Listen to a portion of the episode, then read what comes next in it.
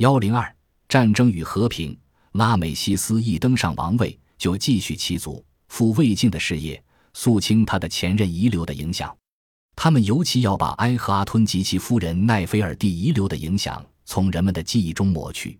他将墓碑磨平，把神庙拆除，将塑像毁坏，整个国家又恢复了从前的多神崇拜。强大的阿蒙祭司集团重新掌握了权柄，其中凯尔纳克是一个非常强大的要塞。里面有几百个祭司服侍最高神，管理国家，并且对法老做出的决定发挥着重大影响。除了法老以外，凯尔纳克的阿蒙大祭司是全国最有权力的人。当政第一年，拉美西斯不顾阿蒙祭司集团的强烈反对，任命亚比都斯的俄塞里斯庙前任大祭司到内部文内弗来接任这个职务。此举无形中为他自己树了许多政敌。但拉美西斯还是埃及的法老神，同时也是最高祭司和埃及的统治者。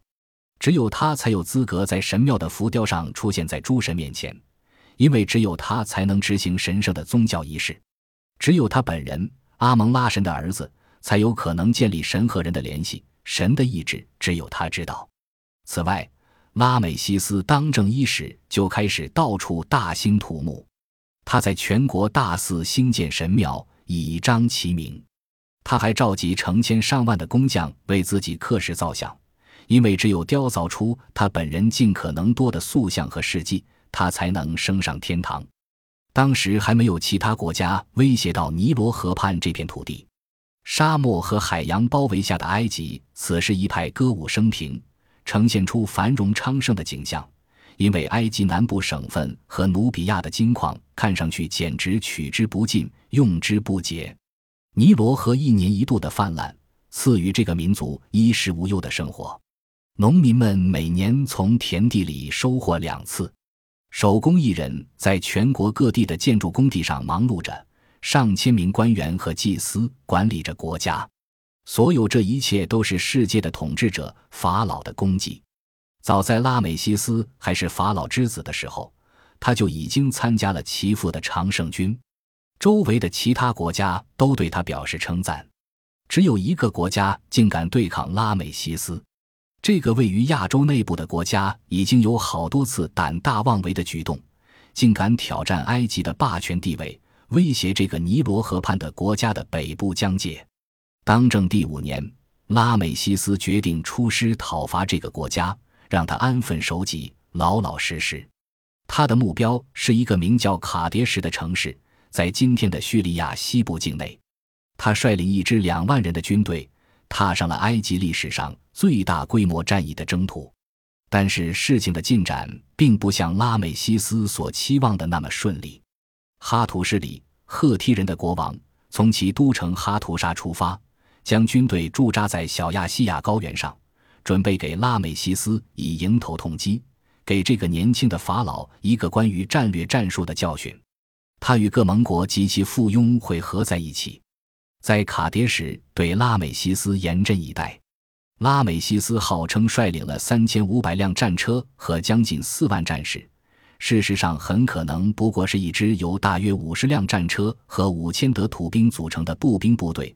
他把军队集结在佩尔拉美西斯。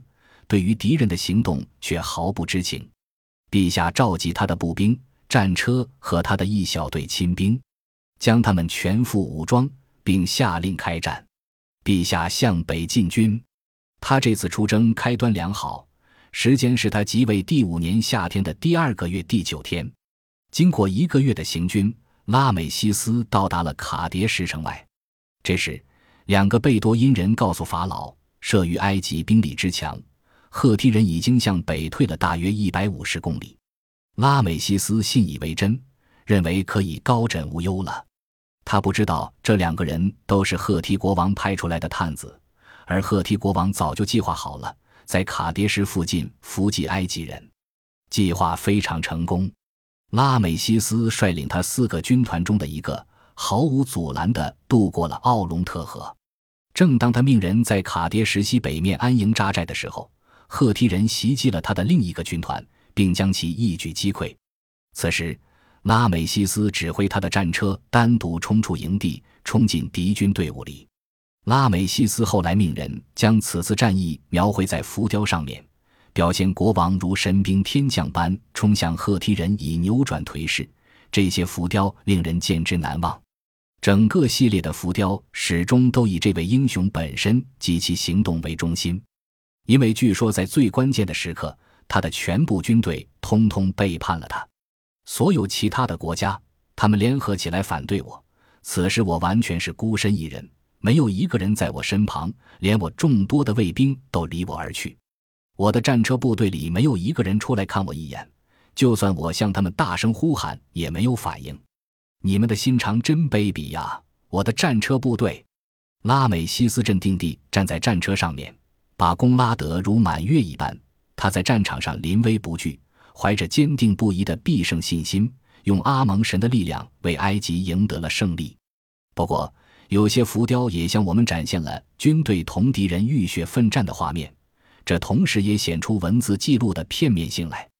但无论浮雕或墓碑如何歌功颂德，要说胜利却始终都很勉强，还不如说拉美西斯仅仅是逃脱了一场惨败。官方的布告里宣布的是他向赫梯人的国王求和，拉美西斯却不许别人对战争的胜利稍加质疑。埃及大神庙里图文并茂地描绘了卡迭石之战的胜利，这些描述简直把拉美西斯神话成了所有法老中最伟大的战神。拉美西斯命人在他的陵墓拉美西斯庙里也雕凿了关于此次战役的浮雕，这样，即使他将来离开了尘世，这些浮雕也会继续讲述他了不起的军事实力，证明他的权力，并永远威慑他的敌人。不管怎么说。卡迭石条约至少成为了一个契机。十六年以后，也就是拉美西斯当政第二十一年，两大强国缔结了已知最早的国际条约，这也是世界上最早的和平条约。埃及法老拉美西斯和哈图势力的继承人赫梯人的国王穆瓦塔里同意，互相承认对方的疆界，从此缔造了和平。